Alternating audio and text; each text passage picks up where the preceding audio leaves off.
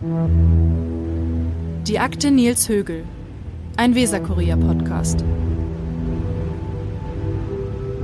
Es ist eine Serie von Morden, die in Deutschland einmalig ist.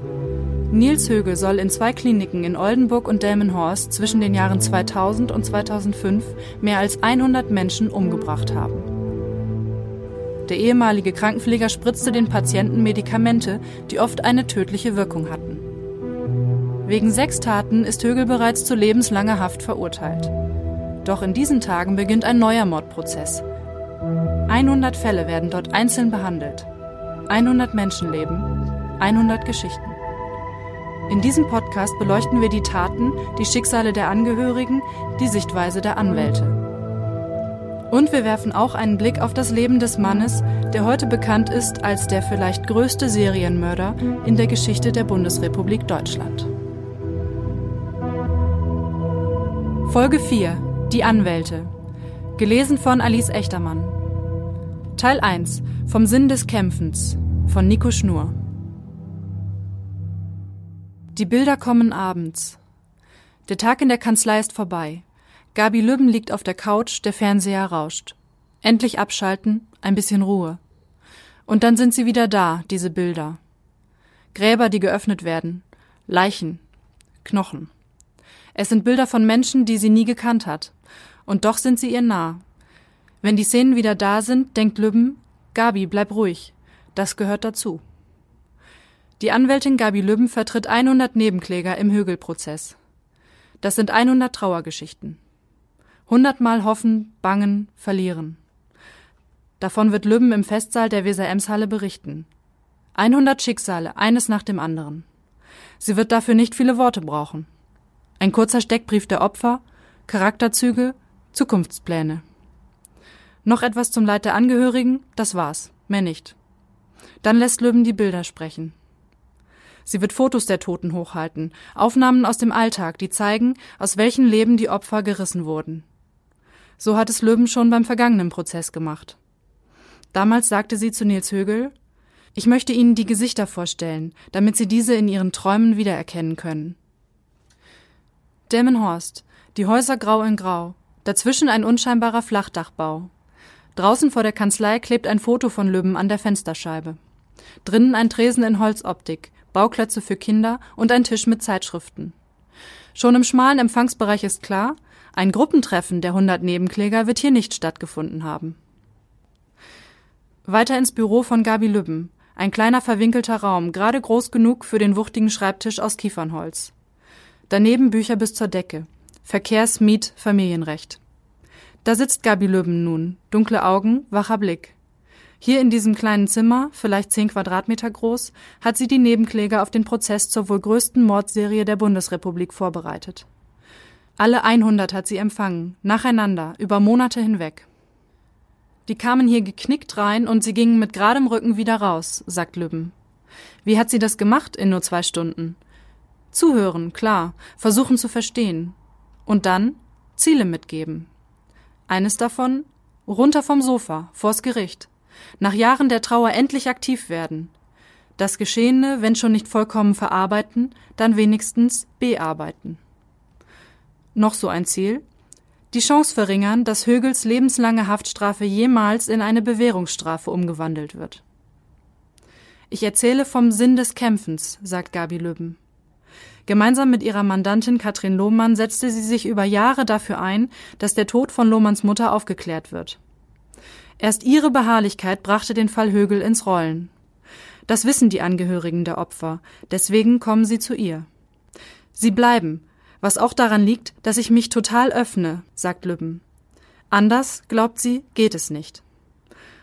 100 Nebenkläger, 100 Trauergeschichten. Wird Wahnsinn irgendwann normal?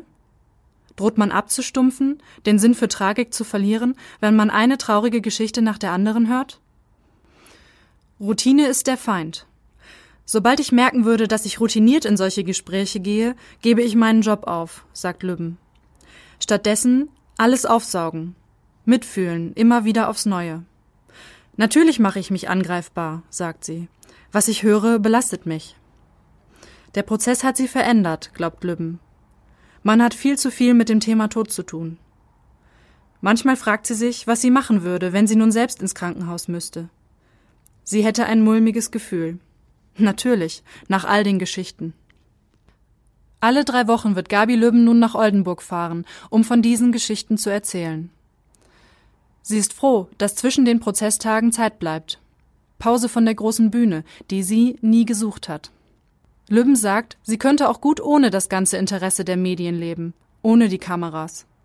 Oh Gott, die hohen Schuhe, jetzt bloß nicht blamieren, nicht hinfallen, dachte Lübben, als Fotografen sie beim vergangenen Verfahren in den Saal begleiteten. Seitdem trägt sie keine Absätze mehr vor Gericht. Reine Sicherheitsmaßnahme. Zwischen den Prozesstagen soll alles weiterlaufen wie bisher. Neue Aufträge, viel Aufwand, wenig Geld. Ein bisschen so, als würde es diesen Jahrhundertprozess nicht geben. Löwen will sich die Idee vom Kanzleialltag bewahren. Weiterhin kümmert sie sich um alles, außer Sozial- und Steuerrecht, da ist sie raus. Wegen Högel andere Aufträge absagen? Gibt's nicht. Schon aus Prinzip nicht. Lieber hat sie gerade eine Anwaltskollegin eingestellt. Erstmals. Der Högel-Prozess aber ist zu ihrem Fall geworden. Die Geschichten ihrer Mandanten, das sind ihre Geschichten. Die Bilder werden bleiben, das werde ich nicht mehr abstellen können, sagt Lübben. Die sind jetzt ein Teil von mir. Sie sieht das nicht als Hindernis, eher als Antrieb. Die Bilder erinnern sie daran, wofür sie das alles macht. Sie trägt eine Kette mit einem Lebensbaumanhänger. In einigen Kulturen gilt er als Vermittler zwischen Himmel und Erde. Lübben glaubt daran. Sie schaut jetzt auf zur flachen Decke und reckt den gestreckten Zeigefinger hoch, wie es Schulkinder machen, wenn sie sich melden. Die da oben, setzt Lübben an. Ihr Blick klebt an der Decke, und ehe das wie ein Klischee wirkt, sagt sie, die da oben setzen sich erst zur Ruhe, wenn alle Verantwortlichen verurteilt worden sind. So lange, sagt Gabi Lübben, wird auch sie keine Ruhe finden.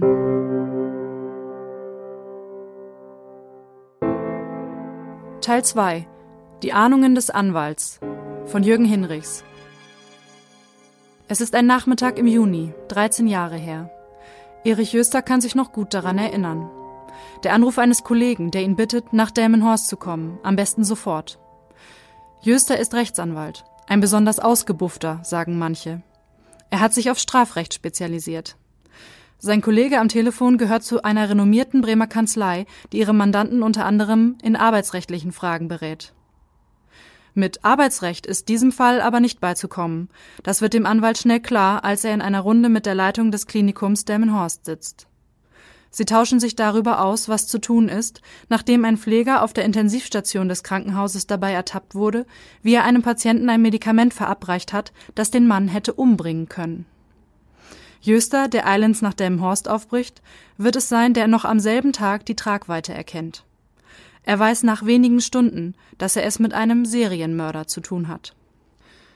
Nils Högel ist zu der Zeit zweieinhalb Jahre Krankenpfleger im Klinikum Demmenhorst. Seine Arbeit wird geschätzt. Die sichere, zupackende Art, wenn ein Patient hart an der Kante ist und reanimiert werden muss. Jeder junge Arzt war heilfroh, wenn Högel da war, sagt Jöster. Er war der Einzige, der ordentlich intubieren konnte. Der Pfleger galt als besonders einsatzfreudig und er war beliebt bei den Kollegen obwohl sie es schon ein bisschen merkwürdig fanden, dass in seinen Schichten so viel passierte. Doch das weiß Jöster alles nicht. Der Anwalt kennt noch keinen Högel, als er in der Klinik ankommt und im Konferenzraum auf die Chefärzte trifft. Sie sind nervös. Es steht viel auf dem Spiel. Das Wohl des Hauses, die eigenen Karrieren und möglicherweise sogar die weiße Weste. Wer hat die Mitschuld, wenn ein Pfleger sich zum Herrn über Leben und Tod aufspielt? Wer trägt die Verantwortung und muss mit strafrechtlichen Konsequenzen rechnen? Jöster hat in seinem langen Verteidigerleben viel gehört und gesehen, was auch weniger sanfte Gemüter erschüttern würde. Er hat sich eine professionelle Distanz angewöhnt, gepaart mit akribischer Arbeit am Fall. Der 70-Jährige bewahrt auch dieses Mal die Ruhe. Er hört zunächst nur zu, als die Ärzte berichten. Von dem, was vorher über Högel gemunkelt wurde, von der auffälligen Häufung von Todesfällen, während der Pfleger Dienst hatte von dem aktuellen Fall, als er erwischt wurde. Mir war schnell klar, dass es nicht um Körperverletzung, fahrlässige Tötung oder ähnliches geht, sagt Jöster. Ich wusste, dass es Serienmord ist. Der Anwalt erzählt das in seiner Kanzlei. Auf dem Schreibtisch liegt ein Buch, der Einband so zerfleddert, dass es durch viele Hände gegangen sein muss. Das Buch heißt Patiententötungen, dem Sterben nachgeholfen und stammt von dem Psychologen und Gerichtsgutachter Herbert Maisch. Er hat es 1997 herausgebracht, lange bevor Nils Högel den ersten Mord beging. Jöster kannte Maisch. Der Gutachter, mittlerweile verstorben, hatte ihm den entscheidenden Tipp gegeben, als Jöster wegen einer schweren Erkrankung einen Spezialisten suchte. Er hat mir das Leben gerettet, sagt der Anwalt. Als das Buch erschien, war nach dieser Vorgeschichte klar, dass Jöster es lesen würde. Maisch weist darin auf empirischer Grundlage nach, dass Patiententötungen keine Einzelfälle sind und einem bestimmten Muster folgen. Immer sind es schwerkranke, oft komatöse Menschen, die als Opfer ausgesucht werden. Immer ist es eine Vielzahl von Taten. Immer geschehen sie über einen längeren Zeitraum, begangen mit hochdosierten Medikamenten. Und immer sind die Täter wie Högel war, als er die Patienten umbrachte. Jung, engagiert und kompetent. Damals in Delmenhorst hatte ich ein Flashback, erklärt Jöster. Alles wie im Buch, genau so. Hätte ich Maisch nicht kennengelernt und sein Buch nicht gelesen, wäre es möglicherweise anders gekommen. Ich hätte vielleicht nur geraten, den Pfleger rauszuschmeißen. So aber hatte er gleich den richtigen Gedanken und die nötige Entschlusskraft. Jöster lässt im Krankenhaus den Hausmeister rufen. Er will Högels Spind aufbrechen lassen, um mögliche Beweismittel zu sichern. Erlaubt es das nicht. Den Schrank knacken dürfte allenfalls die Polizei. Doch Jöster hat es eilig. Er braucht Gewissheit. Der Druck auf das Krankenhaus ist enorm. Sollte sich der Verdacht erhärten, stehen dem Haus schwere Zeiten bevor. Im Spind wird die Spur, die zu Högels Taten führt, breiter. Der Anwalt findet Medikamente, die hochgefährlich sein können, wenn man sie falsch einsetzt. Und noch eine Erkenntnis. Der Pfleger ist offenbar Alkoholiker. Er hat in seinem Schrank jede Menge Flachmänner mit Wodka deponiert. Jöster, die Chefärzte und die Klinikleitung rufen die Polizei. Es gab da keine zwei Meinungen, alle waren sich einig, so der Anwalt. Högel, der gerade Urlaub macht, bekommt Hausverbot. Wenige Wochen später wird er verhaftet. Dass der Pfleger vor seinem vierten Gerichtsverfahren steht, nachdem er bereits lebenslänglich bekommen hat, Jöster zuckt mit den Schultern. Statt auf so einen Sensationsprozess zu schauen, sollte man lieber an die Prävention denken, sagt er. Die Erfassung der Todesfälle, so genau, dass sie den einzelnen Abteilungen und Schichten zugeordnet werden können, damit fängt es für ihn an.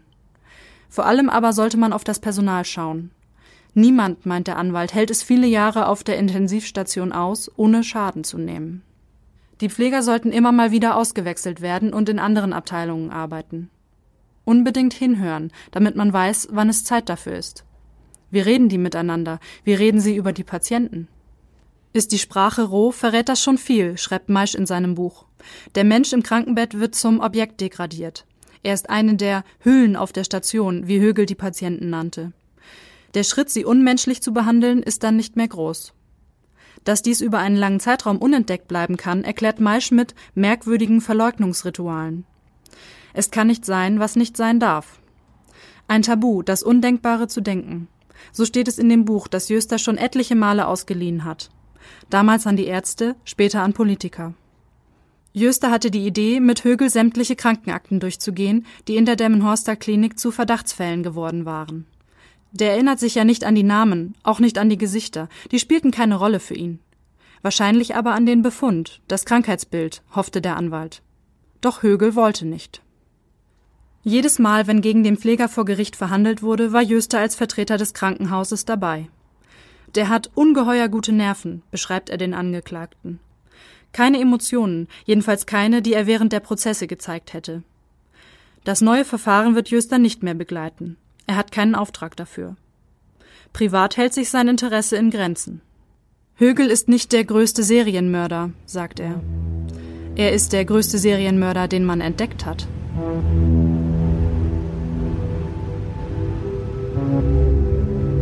Das war der vierte und letzte Teil des Podcasts Die Akte Nils Högel. Sprecherin Alice Echtermann. Ton und Schnitt Christian Walter. Alle Teile finden Sie unter www.weser-kurier.de slash die Akte Högel.